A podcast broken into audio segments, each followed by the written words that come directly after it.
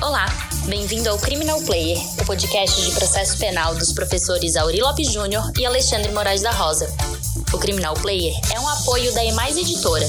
No site www.emaiseditora.com.br você encontra material de qualidade e gratuito. Siga o Instagram @emaiseditora para ficar por dentro das novidades.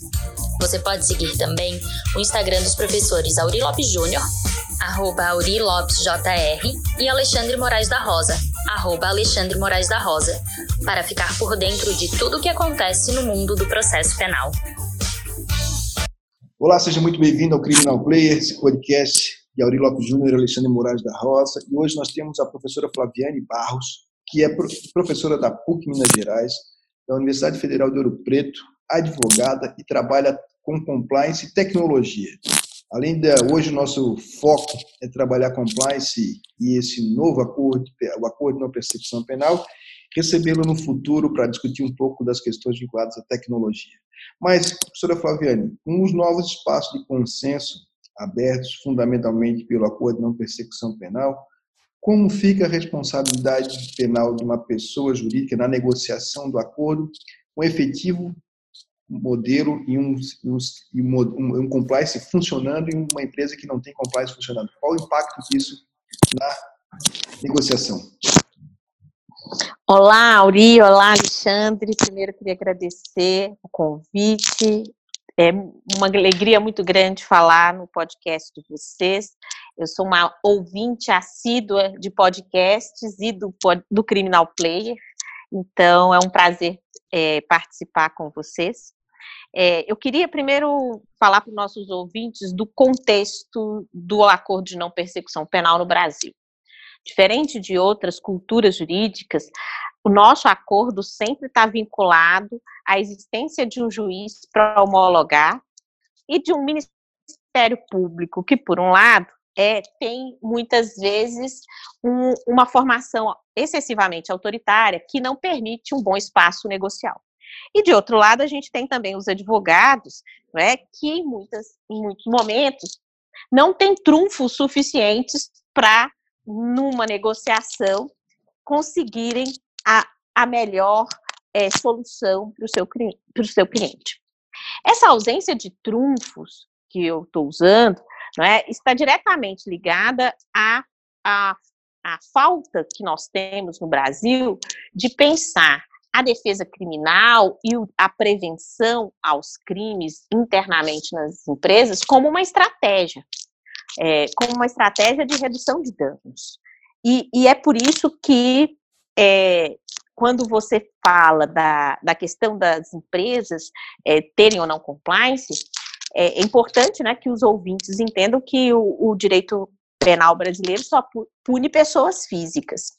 Então, quando uma empresa tem um, uma boa estrutura de criminal compliance, que é diferente de você ter um compliance trabalhista, um compliance em outras áreas, mas prevenção a crimes mesmo, ou seja, o que eu estou chamando aqui de criminal compliance, é, é, é muito importante que ele entenda que ele está protegendo, em especial, os seus sócios e os seus dirigentes.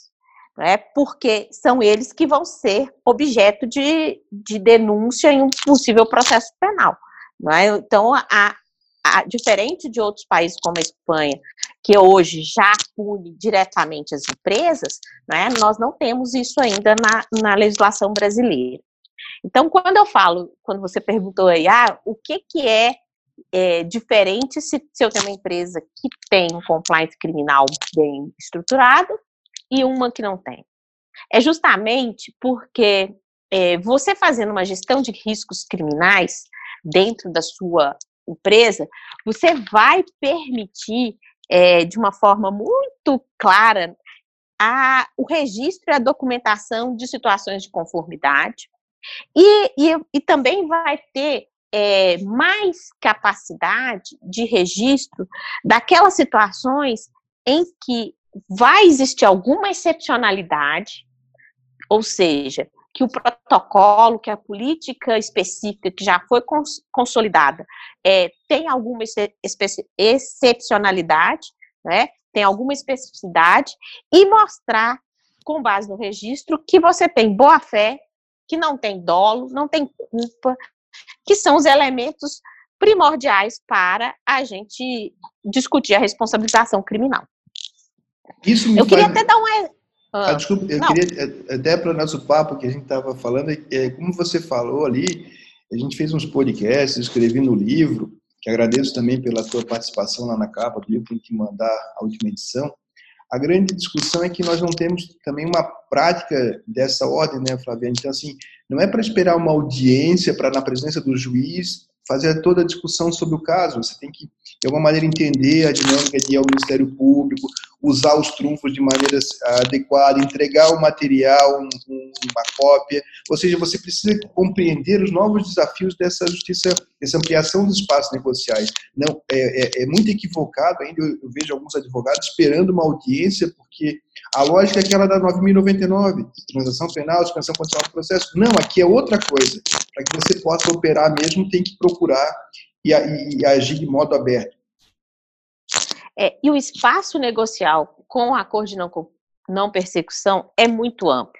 Outro dia, conversando com o Auri, é, eu mandei para ele uma listagem de todos os tipos penais que estão no Código Penal e nos crimes econômicos em que cabe a ação de não persecução penal.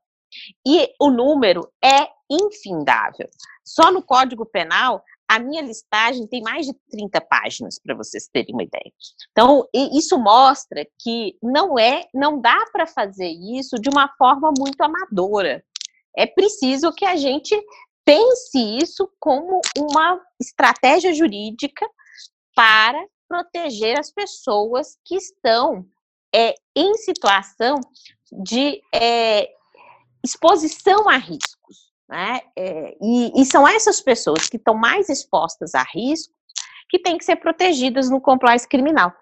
E eu, nos últimos dias, eu tenho visto isso muito. Não sei se, se é importante, mas é, lembrar que nós estamos gravando isso em tempo de pandemia, né?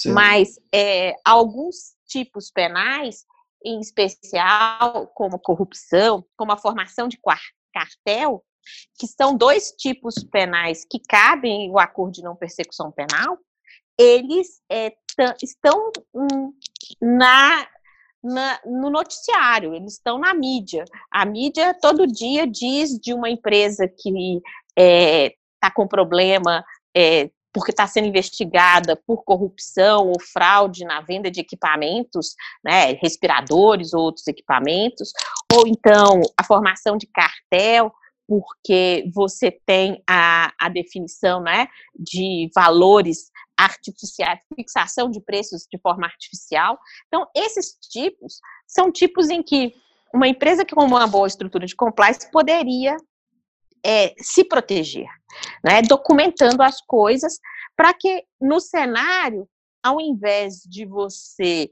ir lá, né, como você disse, buscar uma absolvição na audiência de instrução e julgamento, você ter trunfo, mostrando, inclusive, é, muitas vezes por meio de sistemas tecnológicos, como você mesmo disse né, no início, né?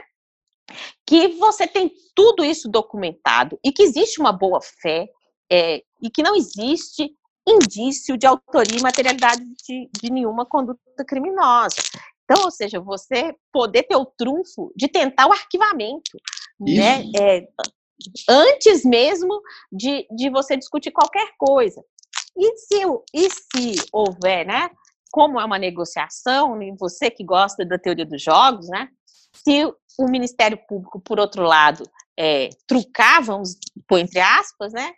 você pode optar é, de uma forma consciente, segura, né, que dá para ir pro, dá para não fazer o acordo porque você vai conseguir a absolvição. Isso. Porque também também não adianta.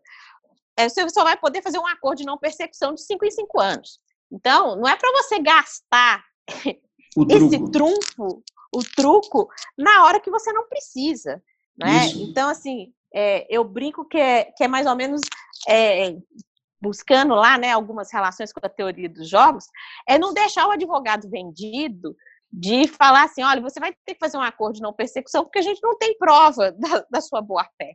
Né? É o contrário. Então, eu, acho que, eu acho que a empresa tem que construir as provas de que está agindo de boa-fé para proteger os seus funcionários, os seus dirigentes, as pessoas que estão expostas a esses riscos criminais. Eu acho que isso é, é, é uma mudança de mentalidade, da lógica, inclusive, que nós fomos formados, né, como, como é, profissionais do direito. A gente é sempre reativo, a gente nunca trabalha preventivamente, né? Então, acho que é esse o ponto que eu, que eu penso de mudança. Nessa mesma lógica, né, Flaviane, o que me parece também importante é que tem algumas preocupações associadas, como, por exemplo, quando se trata de poder público, o próprio acordo na persecução penal tem que englobar a ação de improbidade, que já está prevista. Sim. E eu e a, e a, a Raquel Mazuco, que hoje é, a, que é a assessora do Alexandre Cordeiro lá no CAD, lá em Brasília, nós fomos, na época da graduação, estudar o seguinte, ó, há uma invasão civilista no processo penal. Para invadir essa invasão civilista, não pode ficar fingindo que a gente aprendeu direito, na, direito civil na graduação e não foi estudar. Então, nós fizemos um livrinho que era para mostrar como é que era essa invasão civilista. Eu tenho que entender o que é autonomia privada, eu tenho que entender como é que elabora uma cláusula para não deixar furo, para não deixar ter a possibilidade de uma rescisão, de uma resilição, ou seja, de uma, de uma violação.